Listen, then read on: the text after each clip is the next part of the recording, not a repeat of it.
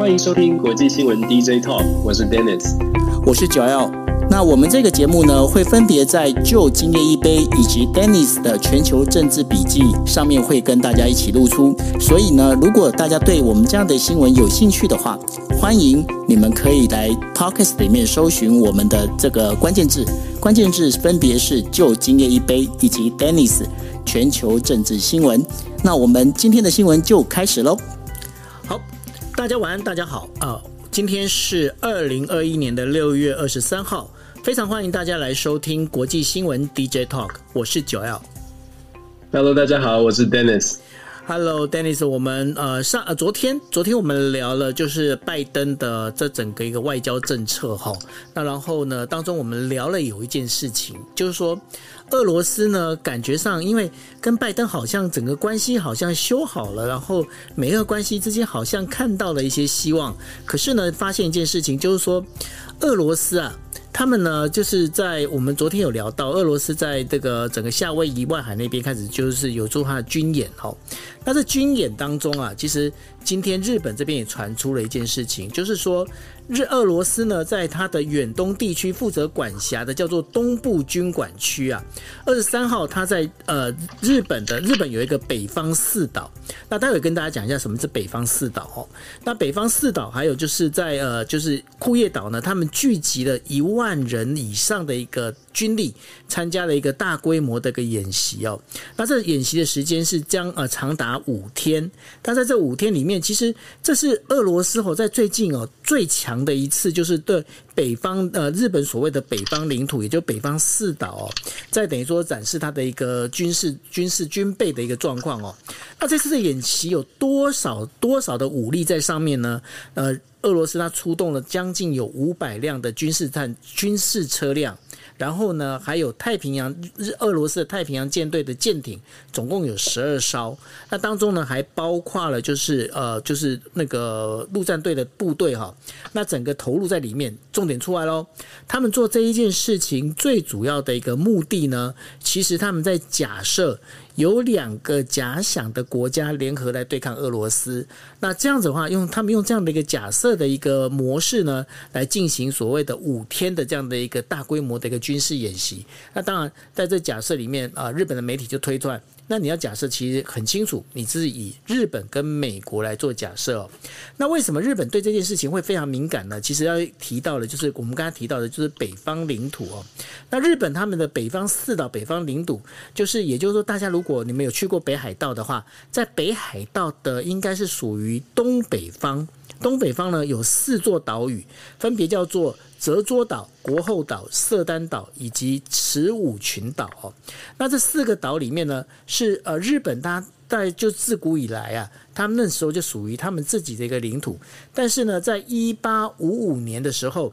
日本跟俄罗斯呢，他们有签署了一个叫做就是夏田条约。那夏田条约里面也就已经规定很确认的哈，就是折桌岛，还有就是包括那个刚刚提到的一个国后岛啊、色丹岛，还有群呃慈武群岛，其实都是属于日本的领土哦。所以大家如果在前一阵子有去看那个呃，就是奈良美智的展览的时候，大家可以看到哦，奈良美智他有一张图，他在图里面他就在讲说国后岛在哪里，折桌岛在哪里，其实。呃，奈良美智对于这个北方四岛这样的一个事情，他也是非常在意哦。但是呢，一直到二次大战之后，也就是说一九呃二次大战的末期，就是一九四五年的八月九号啊，那苏联那时候叫苏联，那时候不叫俄罗斯哈。苏联呢，他们就派军进驻了这北方四岛。那后来呢，战呃战呃日本战败之后，那因为苏联是属于就是呃这。呃，就属于战胜国嘛，哈，那属于战胜国的这样的一个呃态度呢，他就把这个北方四岛，他就在那边驻军，然后让他的把日本人赶走，那这样子的话，就变成是呃把这个北方四岛呢，就完全划到他自己的那个手上去。但是呢，这件事情在国际间一直没有办法解决。那这也是后来呢，安倍晋三他在呃担任。第一任跟第呃第一次跟第二次担任首相的时候，他念兹在兹的也是希望能够把这北方四岛收回去，但是呢，他遇到了一个非常强硬的一个战斗民族的一个对手，也就是普丁哦。那普丁呢，他每次遇到跟普丁在谈这件事情的时候，那普丁呢基本上就当作没听到，然后呢用很多的打哈哈的方式，就是四两拨千斤的方式，就把这个问题又把它给拨走了。那对于呃就是。安倍晋三来说，这个北方四岛如果能够收回来，对他的政绩其实当然是一个相当好的一个政绩哦。那所以呢，在今天为什么日呃美俄罗斯他要在这个北方四岛要做这样的一个军演？其实这有它背后的一个目的在。那然后呢，在今天也是刚刚就在傍晚的时候哦，傍晚的时候呢，BBC 的就是它有一个 break news，他就讲了，就是说呃，俄罗斯的军队呢有对就是呃。英国的那个船舰呢，提出了就是呃，在一个警告的一个射击哦，那这警告射击，也就是说，它属于是对空鸣枪这样的类似这样的一个概念哈，它并不是真正的冲突。那但是呢，我想要请问 Dennis，就是说，俄罗斯，你看哦，他现在不管是在对于英国也好，对于日本也好，甚至呢，直接在夏威夷这边，他在用他的一个军事武力在秀他的一个肌肉的时候，到底他为什么要这样做？是这个天天气很热，我觉得大家可能火气比较大，就是 好像好像要把肌肉全部都拿出来晒一晒哦。其实俄罗斯最近很忙哦，不止我们刚刚现在看到的，可能大家新闻已经已经看到的消息。如果我们把俄罗斯最近一连串的这些军事相关的演习把它排出来的话，大家会很惊讶。就俄罗斯整个是在好像一个就是暑假到了，大家要把所有的军事实力都拿出来整顿一下。事实上，在上个礼拜六月十六号的时候，俄罗斯有举办一个所谓的斯拉拉夫兄弟情二零二一哦，这个斯拉夫兄弟情呢，是俄罗斯、白俄罗斯跟塞尔维亚它的特战部队的一个呃联合军演，呃人数大概是一千人，他们演练的是特呃特种的迫降啦，然后跳伞啦等等比较特种勤务的训练，针对小规模的可能反恐，甚至是特呃我们讲的很更直白一点，甚至是特种的，像是暗杀啦或者是营救的计划进行一些演练。那这是在斯拉夫兄弟情的部分，六月十六号，接着呢。在事实上，在这个刚刚我们讨论的这个话题是在呃库页岛的这这个部分，针对日本、美国的这个可能联联合起来作战的部分，也做好一些准备。然后俄罗斯也针对珍珠港做一个长长程投射兵力的这个呃设想的一个演习哦。那根据媒体的报道以及俄罗斯国防部自己公公布的消息，他这一次。拉的非常长的距离呢，有点像是过去日本偷袭珍珠港的这个路径。俄罗斯做的这个演训呢，一般美国是预料，美国是觉得说有威胁，甚至。过程当中啊，曾经 F 二十二从呃这个夏威夷的基地还会起飞去拦截呃俄罗斯的一个长城重型的反潜机，叫做 Tu 一四二。事实上，其实是有点紧张的。这一次的长城的演习，俄罗斯的长城演习这次针对的就是航空母舰的舰队。那根据俄罗斯的说法呢，他们是做反潜。反潜的这个准备，反潜战斗的准备，那美国会，美国是非常的不高兴。美国觉得说，你好像就是来到珍珠港，事实上你想要做的是想要打击我的航母舰队哦。所以其实你可以看到秀肌肉秀的有点是呃非常近距离的秀肌肉。然后刚刚九号所说的，在英国的部分呢，也是在呃等于是在俄罗斯的东边的呃西边的部分，也开始做出一些军事的军事的动作。他想要呈现的一样的是有警告的意味，也是秀肌肉秀给。给谁看呢？秀给呃，这个欧洲欧洲的国家，北约组织。为什么俄罗斯在这个时候要做这件事情？尤其是在跟拜登谈完之后，我们曾经说过，跟拜登谈完这是政治外交上面的。那外交的言言谈呢？事实上，你要辅佐的是你的国家要有实力，否则的话。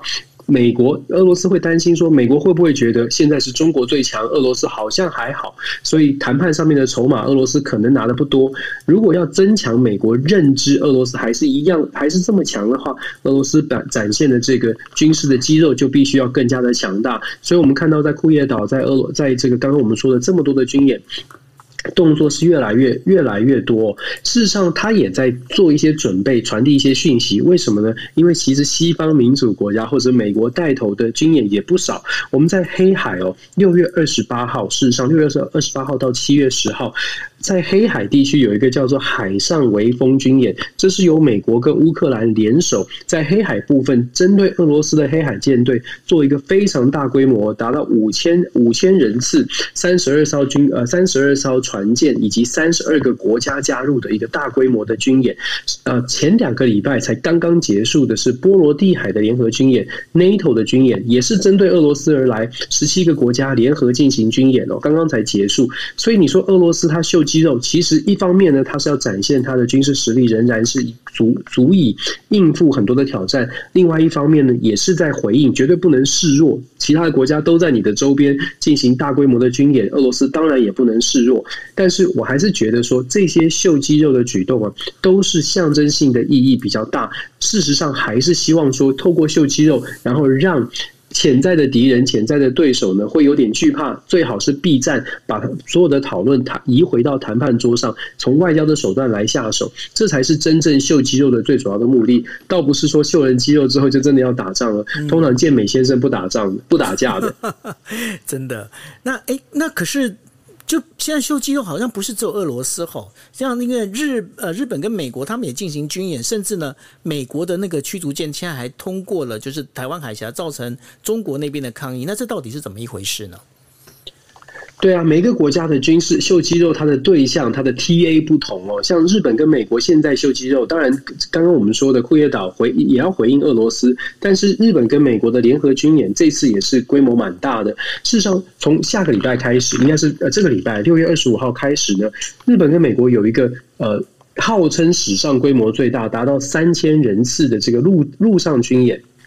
他的军演的合作的对象是日本的陆上自卫队，加上美国的这个呃美国的驻军，那尤其是美国来自加州驻地在加州的四呃美国四十呃步兵第四十呃陆步兵。步兵师，那为什么特别去讲到这个呢？因为美国国防部公布了照片，公布了四十步兵师他们在运筹帷幄，正在准备调兵的调兵遣将的照片哦。其实一样的这个呃象征的意义是政治上的意义是蛮强蛮浓厚的，想要展现的是日本跟美国有能力进行一个快速机动的一个组合，然后针对各种可能性路上的路上的这些挑战呢，来进行一些联合的演练、联合的指挥作战。这个名字名这个演习的名称。叫做东方之东方之盾哦，也是非常的这个强势，大家都要展现这个不示弱的样子。那其实呢，现在正在这个交叠期间呢，六月十号到六月二十五号，还有另外一个演习，也是美国、日本还有加上韩国在阿拉斯加现在正在进行的是空军的演练。日本的航空航空自卫队跟美军、美国的这个。呃，应该是第七把飞行部队在阿拉斯加正在进行的红旗军演，就是针对航空中的部分进行联合的操演哦。所以，我们刚刚讲这么多，短短的一个暑假，现在正在进行的有这么多的军事演习：美国对俄罗、俄罗斯、俄罗斯对日本、美国、日本、美国对上中国，然后在黑海也在针对俄罗斯、欧洲的国家以及北约组织。特别的做一个呃联合的演习，大家都看到现在暑假真的是秀肌肉的时候。那我们刚刚讲到说，美国的这个呃威尔伯号 Wilbur 这个 USS USS Kurt Wilbur 呃，他行经这个台湾海峡呢，事实上不是第一次，就在不久之前，他也他也开过去一次哦。他事实上他隶属第七舰队。如果大家还记得的话呢，大在台湾可能有一张照片是这个 Wilbur 号的这个舰长呢翘着脚在看。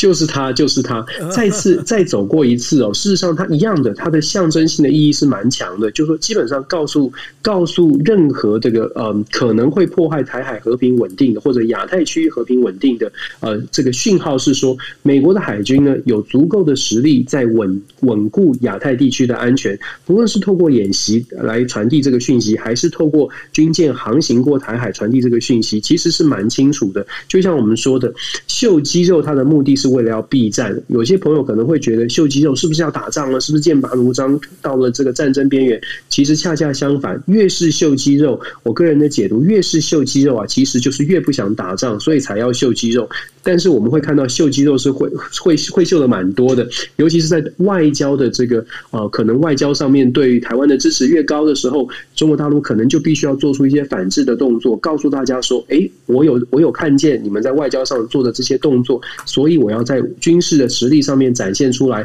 中国可能会做一些事情哦。所所以基本上我们在未来还会继续看到，甚至是可能会看到更多。如果大家记得的话，前呃上个礼拜吧，前几天呃不是有一次有一天来了二十八架飞机吗？像这样的一个秀肌肉的动作，其实会越来越多。但是我还是要强调，越秀肌肉代表越不想打仗哦。所以我觉得呃大家就静观其变吧。反而是趁这个时候，我军事迷可以来看一下到底有什么船舰在台湾的附近这个游走。我们这样讲的比较轻松啊，希望大家不要太过紧张。但我只能说，现在看起来呢。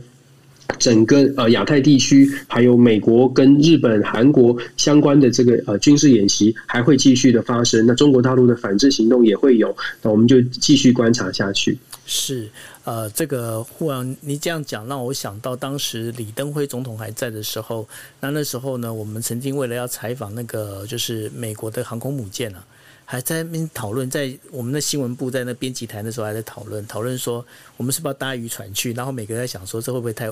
呃，异想天开哈，那的确啦，因为最近的话，有很多的这些船舰的确是在台湾这附近集结哦。那如果大家大家如果那个可以去用想象的啦。真的，你现在也没办法出海。好，那呃，我们接下来其实有一个比较等于说日本的一个跟疫苗接种有关的一个讯息要跟大家分享的哦。那日本他们现在呢，在今天最新的消息是，日本他们现在呃至少接种过一次疫苗的人数呢，已经达到了两千四百万哈。那这已经呃在上个星期呢，大概是呃完成了，就日本全国大概百人口的百分之十八点九。那呃在上个星期是十七点十七点一。那现在变十八点九哦，那他们已经快快要接近。大家如果之前还记得的话，就是说我们在讲说，菅义伟他给大，就是给日本的行政单位下的一个军令状，就是说你必须要达到每一，就是每一天有一百万人次的这样的一个接种率。那的确。他们已经快要达标了，可是现在遇到几个问题，什么问题呢？因为他们现在本来呢就是要开放了，就是职场，现在有三千多个职场哦，来就是要求要超过一千人的哦。那这超过一千人的企业，其实不只是一千人的企业，还有一些中小企业，他们集合起来，然后他们就要求要做职场的这个接种，那还有学校要接要求接种。现在遇到一个状况，什么样的状况？呃，疫苗送来不及，因为呃，这个等于说。要接种的场所太多，那现在变成是呃，今天在呃河野太郎这个说疫苗大臣啊，他就跟大家讲，就是说我们暂时先不接受新的预约，我们先把我们这之前预约的这个疫苗，我们先送过去。那现在呢，日本的疫苗呢是开始有一点点，就接种的那个速度有一点点趋缓的现象，他们现在有一点趋缓的现象。那但是呢，在这接种里面呢，其实也。遇到了另外一个问题，什么问题呢？也就是所谓的疫苗霸凌。什么叫疫苗霸凌呢？就是说，今天呢，在疫苗接种，当然这个部分并没有强制性哦，不像那个菲律宾总统说的，你们只有两条路可以走，一条就是打疫苗，一条就是去呃坐坐牢哈。那因为跟菲律宾总统这做法是不一样，日本的话是属于民主制度，他们是说你这疫苗你是可以自己选择你打或不打。那当然我们也知道啊，有很多打打疫苗这件事情，因为有些人的体质是会敏感的，是会过敏的，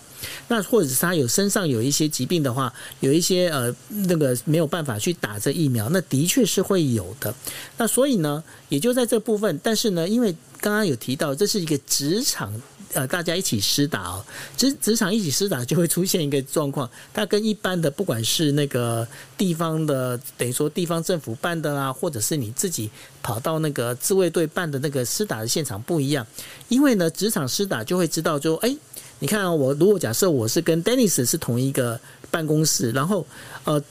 我去打了，Dennis 说，嗯，我不去打。那后来呢，就大家会对他呢，会有一个所谓的一个霸凌的一个现象，也就是说，你为什么不去打？你应该去打啊，这对你是很好的啊。但是他可能有很多人他没办法说的哈。那现在呢，这个大家已经在讲说，诶，这有一个职场霸凌的一个，等于说职场的那个疫苗霸凌的一个状况哦。那日本现在已经开始有这样状况出现，那现在也必须要去想办法解决。那当然了，因为大家对于这个。疫苗接种这件事情，大家都希望能够尽量达到整个就是全国呃能够集体免疫的这样的一个效果。那所以拜登也在宣布，也宣布他本来是希望能够在七月四号，也就是美国国庆的时候，能够达到就是呃美国全国人口的七成能够有接种疫苗这样的一个呃等于说成绩哦。但是这样看起来好像最近美国的疫苗接种也跟日本一样，好像已经变得趋缓了，对吧，Denis？对，确实是这样。美国的 美国很特别，美国就是想打疫苗的人，事实上他很早就开始打疫苗，所以当疫苗可以可以打的时候，你就会看到。愿意接受疫苗的人呢，他很快的就呃快速的取取的，就是打到疫苗。所以在初期的时候，打疫苗的速度是很快的，也让拜登呢让让美国政府觉得应该有机会，七月四号的时候就达到百分之七十，然后间间接的达到群体免疫。可是最近的速度真的是降缓慢下来，主要的原因是因为第一呢，就说呃。不相信疫苗有用的，或者是不不相信这个呃，COVID 有那么严重的这一群人呢，他不打疫苗，他本来就他他就坚持不打，他还是不相信。那另外呢，就是很多的年轻世代，他觉得不用这么不用这么紧张。我们看数据来说，根据 CDC 的统计，在五月底的统计吧，在五月底的时候，十八到二十九岁，在美国十八到二十九岁，他的疫苗施打率只有百分之三十八点六，所以相较于全国的平均，全国平均的五十以上。那年轻世代他特别可能不太愿意去接受疫苗，或许这个部分呢，在开学之后，如果各级的学校要求学生要打疫苗才能上课，可能可以增加一点。但是现在短期之内看起来要在七月四号达标，恐怕是呃基本上应应该是达不到了，因为有经过这个数字的媒体有呃统计一下，如果说到现到七月四号要还是要想要达到拜登所说的百分之七十，至少打过一剂以上的话。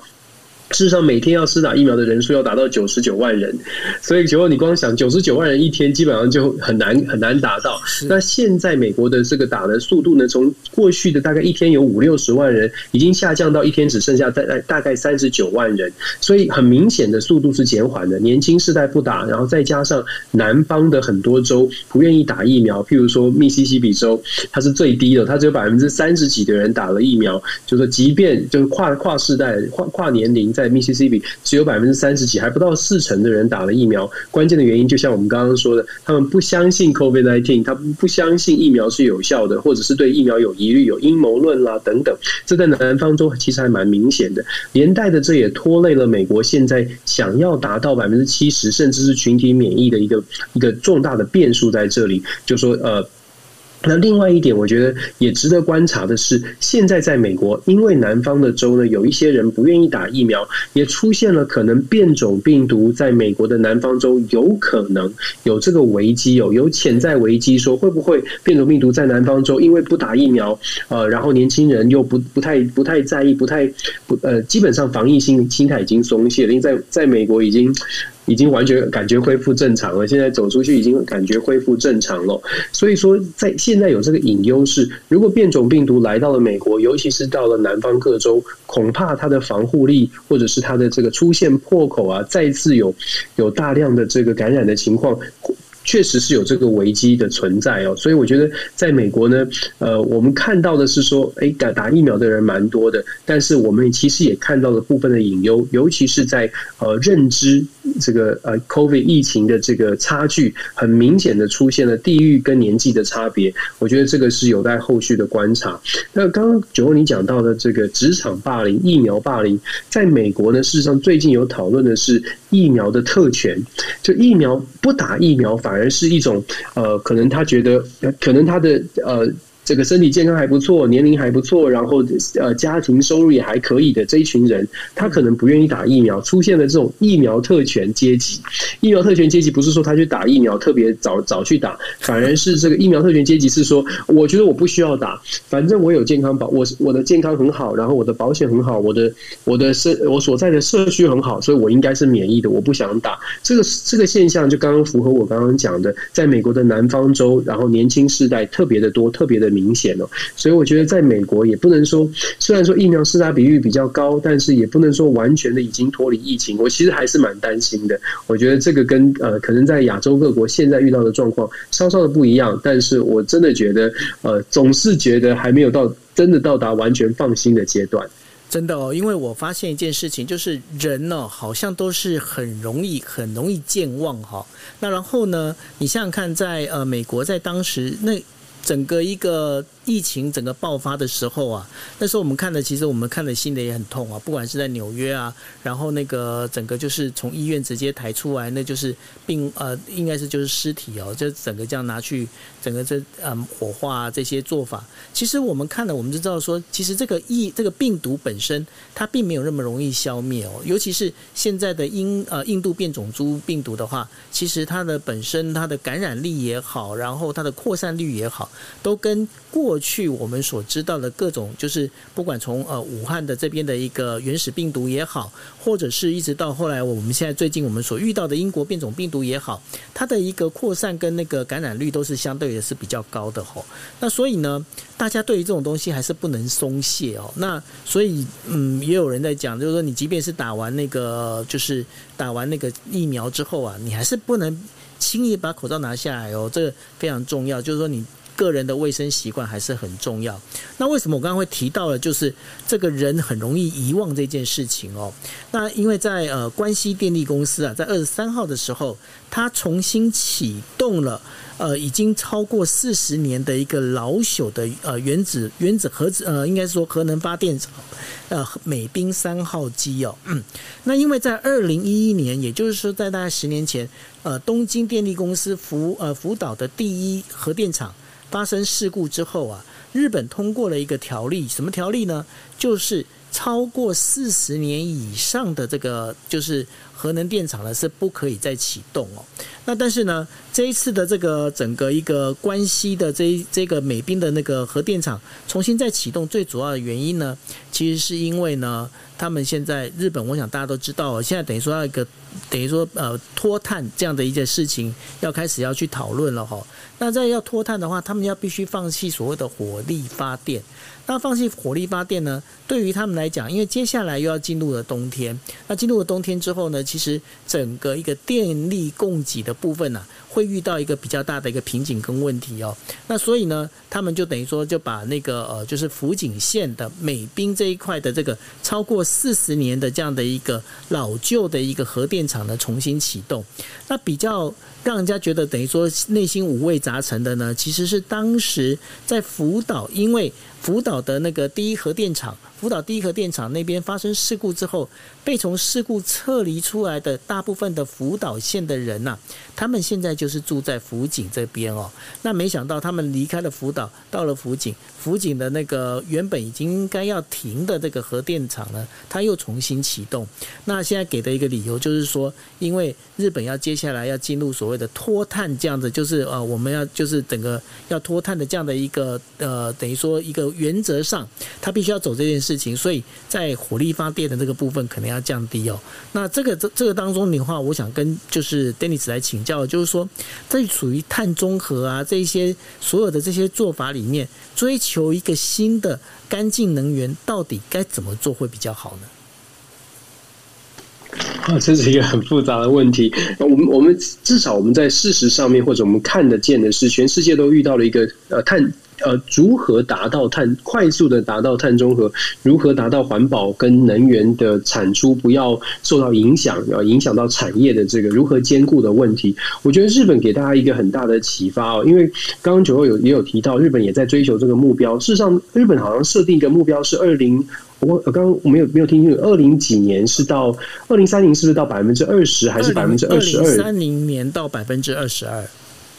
对，二零三零到百分之二十二是由核电所产生的这个电力哦。那基本上为什么会有这样的一个决定？就是因为由由核电来补充这补充这个电力呢是比较稳定的。但是大家也知道，从上次福岛核灾之后，大家也知道很多人对核能发电是有 concern 的。虽然可能相对来说是没有那么多的污染，但是核能如果一旦发生意外事故，其实它的影呃影响是呃非常巨大而且深远的，影响的非常的长久哦。甚至会影响周边的所有的动生物生生物体系、生态体系。那可是问题问题就来了，像日本跟台湾或者是韩国这样的国家，出口导向，而且我们的产业都是高科技产业、高耗能、高耗电的产业，到底有没有可能是很快速的，既能兼顾环保，又能呃又能顾到所谓的电力的产出稳定？我觉得这是真，真的是真的是一个非常困难的话题。那我觉得日本的日本的做法应该可以说是，嗯，台湾可以参考吧。就是日本现在目前看起来百分之二十的这个核能的产核能来发电，呃。也许不是很多的这个呃，这个朋友会觉得说啊，我们尽量不要用核能，比较也许没有那么的安全。但是呃，在国家的经济发展上面，也许是一些岛国，尤其是像这样的岛，像我们这样的岛国，可能必须要去思考的。毕竟日本跟美国，我我前两天才刚刚从这个美美墨的边界回来哦，就我也知道，我在这次开车的路上，一路上的沙漠地带全部都是风力发电机。嗯，在德州的部分，也就是说，其实在美国，在其他的比较大型大片土地的国家，你可以看到这个绿能或者是呃相关的环保比较环保的发电的呃。干净能源的部分好像比较有机会可以推行。那可是我自己看到的，我的观察是，哇，他们其实占用的土地啊，还有整个的投资也非常非常的大，而且耗费的时间也蛮久的，才完完整的建置这样的电网哦。那在现在这种产业，尤其是半导体科技跟时间在赛跑的，每一个月、每一年都在推出新的新的晶片、新的制制程技术，到底有没有办法去等待这个呃干净能源啊完全的落实在我我每一个国家？我觉得这都是这值得大家一起讨论啊！这也不是这已经变成了嗯，你你你相信或者你觉得哪一条路会对会对国家比较好的一个一个一个。怎么说？很这基本上不是，好像不是说谁谁能做出决定，而是大家要集体的来做，达到一个共识。因为这变成是一个一个共识的问题，而不是呃，而不是哪一个特别一定是最佳的选择。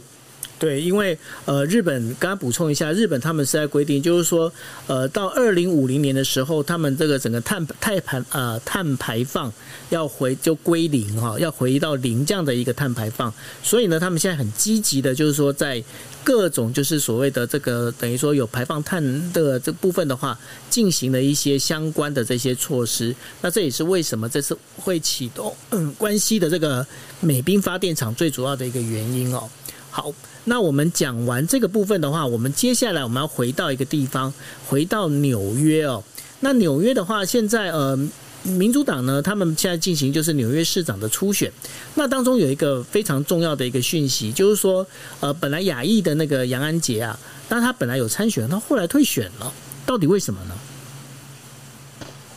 杨安泽有参选，然后他是有参加这个民主党的初选。他退选是他在开票的当天，就是昨天了，是上美国时间的星期二。他在开票的当晚呢，看到状况不是很好，所以他就宣布他认，等于是认输让步，退出这个选举。所谓的退出选举，是因为这次纽约市长的选举不是用那种传统的谁拿到一人一票，然后每一个票都只能投给一个候选人，谁票多就赢的这种方式哦。这次纽约市长选举采取的新的选举制度是。，rank choice rank ordered 就是每一个选民呢，跟大家介绍这个 rank choice voting 呢，事实上是每一个选民你的票上面你可以勾五个人，你可以排序一到五名。纽约市的这个民主党的初选总共有十三个候选人，所以每一个选民可以自己选自己的一二三四五名。然后第这个基本上透过这一二三四五名，先比第一轮的，就是比每一个人的第一名的票，你的第一名的票呢投给哪一位，先做第一次的计算。如果说哪这按照这个游戏游戏规则，谁能够在第一轮，也就是第一名的票得到超过百分之五十的话，那就自动那结束游戏就结束了，选举就结束了，就宣布那个人当选。可是如果在第一轮没有任何的候选人超过百分之五十，那么就会针对这一这一轮选举当中最后就是最后一名，把最后一名的票呢，呃，分就是看到看他的投投票上投票这个选票上面谁是他的第二顺位，把它加到这个。加到这第二顺位的候选人的上面身上哦，所以以此类推，就是一轮一轮的计算，直到在哪一轮计算当中有一个候选人得到五五十 percent 的超过五十 percent 的这个比例的票才宣布这个选举结束，有人当选。所以可以想象，他的计票的过程，按照这个流程呢，如果在第一轮结束没有人超过五十的话，计票的过程就会非常的冗长，预计可能会拖到七月份，七月初才有最后的结果。那因为六月二十二号晚上就是初选的第一个晚上，计算第一轮的结呃得票的结果呢，杨安泽表现真的是不如预期。本来以为他可以至少拿到第二第二名，但是好像他排到第三、第四去，而且差距蛮大的，所以杨安泽就自行宣布就是让退让，自行宣布落选了。那后面有没有机会翻转？恐怕难度是蛮高的。那么我们谈到谈到杨安泽哦，事实上他在美国是享有高知名度的。大家不要觉得说一个美国人，一个亚裔美国人，甚至是台裔的美国人，他可能不是呃很被认识。事实上，杨安泽在过去台湾的朋友可能比较清楚了，因为他引引起蛮大的话题。他父母亲是来自台湾的移民，在美国事实上他也也享有高知名度，因为他的这个呃基本基本薪资，每个人每个月发基本薪资要从大企业、从科技产业呃抽税，然后来附加价值税，然后来发给每个人，每一个美国国民一个月会有一千块、一千两百块钱这样的一个基本薪资、基本的红利呢。很很引起很大很大的讨论，在民主党的初选总统初选的时候引起很大的讨论。他携带的这股这个论述的能力，还有这股形象呢，来到了纽约市市长的选举，但成呃第一个跳出来说要他成呃当当候选人哦。事实上，他当时的旋风是很强的，而且他的民调一开始是非常领先，非常非常多。但是后来为什么出现了变变卦呢？有几个原因。第一个是在纽约市，我们知道纽约是一个是民民。族大熔熔熔炉，纽约市真正最大的问题是犯罪问题，而反倒不是经济问题。纽约市有很多有钱人，纽约市有很多的很多元的这个职业背景。对于纽约市民来说呢，根据民调的显示，绝大多数的纽约人觉得最大最需要解决的是治安问题。可是杨安泽的强项不是治安，杨安泽他本身他最强的是社会福利，还有所谓的这个呃分。经济、经济、经济能力，他一直强调带领纽约会更加的繁荣。问题是纽约人觉得繁荣不是重点，我们已经看到了纽约的繁荣，我们需要的是纽约的这个治安可以可以得到控制。所以这一点呢，杨安泽就在这个议题上面最重要的议题、核心问题上面呢，稍微的落后给另外一个竞争者，也是现在看起来很有可能当选的 Eric Adams，他是布鲁克林区的区长，也是前。NYPD，我们讲这样很酷哦，纽约的警探哦，警察、前警察、前警官，所以。这个前警官他在布鲁克林区区长任内的时候，就特特别针对犯罪率有提出很多的办法，所以给大家一个形象是：诶，他是一个打击犯罪的高手，打击犯罪的一个强势的市长，而且呢，他自己又又在这个族群争议之前有一些警察的这个呃问出问题的时候，他也表现得非常的强势，他觉得要整顿警警政啊等等，都让纽约市民觉得还不错，就是在这个议题上面好像可以得到解解决之道。再来呢，我们还是要讲纽约刚刚说了多元族群哦。虽然说是多元族群，但是非裔美国人的社群事实上还是比较强势的。那相对于杨安泽的背景，亚裔美国人他事实上可能就会有一个所谓玻璃天花板，甚至在甚至有人说是这个竹子天花板，因为是本部，因为是亚裔哦。这个竹子天花板的出现，所以事实上，杨安泽在选举的过程当中，尤其到了后期，Eric Adams 也打出所谓的族群牌，但他当然不是直直接的说哦，非裔美国人要团结，他其实是抓住了现在在美国一个全国性的议题，也就是共和党在推动的所谓的投票的相关法规，投票相关的限制，认为说，哎，你要有你要有身份证，你要有带 ID 才能够投票，这听起来很有道理，但是其实很多的非裔美国人觉得，这个就是设定了一些。限制，因为其实很多人可能他没有没有这个固定的 ID，他可能譬如说他还没有开车的，他就没有驾照。美国并不是像台湾有身份证这种东西哦，所以所谓的 State Issue ID 呢，事实上就是你的你的驾照或者你自己去申请一个 ID。对很多人来说，因为美国很大，你要想你要开车到一个地方，还要有人载你去，如果你没有你的你的收入、你的你的这个生活条件不是很好的话，你等于为了选举、为了投票，你要多做很多的动作。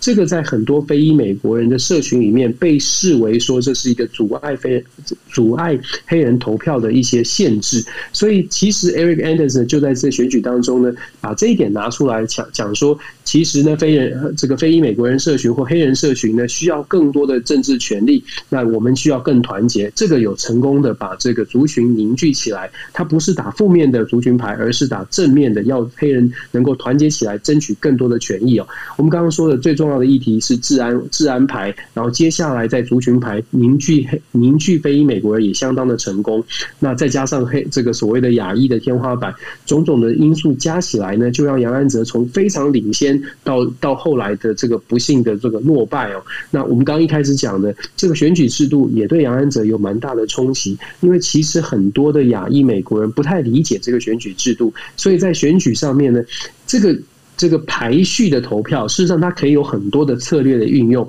譬如说，第一第一顺位投给杨安泽，故意把第五顺位或故意前五顺位都不投给呃其他有可能当选的候选人，在排序上面就有可能造成一些策略上的呃策略上的优势。但是华裔的投选民呢，通常不太理解这个这个投票的规则，也不太认识投票的规则，所以在投票的规则上面，也对杨安泽反而造成了某种程度的限制。杨安泽有很多很多的票是来自于法拉盛，来自于华人区，而有很多的呃资深的华人呢，资深的亚裔移民，他们真的觉得投票就是用传统的，我进去我就投给杨安泽，其他的我就不管了，我就勾一号就好，我就写一就好。可是这个就丧失了策略性投票的运用，这也是导致某种程度导致为什么杨安泽在初选当天晚上开出来居然掉到第三、第四名哦，跟预期是有很大的落差。所以我觉得看杨安泽选举哦，看亚裔美国人在台在美国的从政的过程，你会发现有很多真的是有诸多的限制。那当然了，我们讲了这么多，好像杨安泽本身好像真的是很强，很可惜。其实杨安泽自己在过程当中也有一些失言，譬如说杨安泽。则在这个呃选前呃最后两周的时候，人家问到他说呃对于纽约有什么事情要做，要他觉得他上任之后要做一些更改的，或者是做做一些这个调整的，他居然讲说在纽约看到很多游民，有很多游民可能呢心智上面有一些有一些缺陷，这个部分他他上任之后要把这些有缺陷、心智上面有一些呃问题的。呃，可能遇到一些障碍、困难的人呢，通通把他呃，不用不是用抓起来，通通把他等于是有点强制的让他们去接受治疗哦。他用的词比较强悍一点，这也当当时就造成了很大轩然大波。觉得杨安泽好像只在乎市容的市容的这个美观，好像不想要看到游民，可是不好像没有打算要好好的安置他们，而是赶快把他们都。都抓到这个疗这个呃疗安养中心哦，所以当时引起引起真的蛮大的争议。所以我说，其实杨安泽也不是完全的在选战过程当中没有犯下一些呃言辞上面的错误。整体来说呢，呃，我真的觉得亚裔美国人啊，在在台在美国的选举，在美国的政界，他真的有蛮多的限制，然后你也不能犯错。呃，未来可能情况呃不知道情况会不会比较好，但是确实相较于各个族裔来说，在美国你还是比较少看到亚裔美国人关注政治，或者是像杨安泽这样参选。我们还是期待了多元的族群在美国。呃，美国的民主既然号称美式民主是模范的话，其实应该还是要有各个族裔呃平等的出现在呃政治的场域里面，可能是比较健康一点的。但是现在看起来还是有蛮多的潜在的障碍存在。那你觉得那个杨安泽他还会再继续挑战，会继续挑战吗？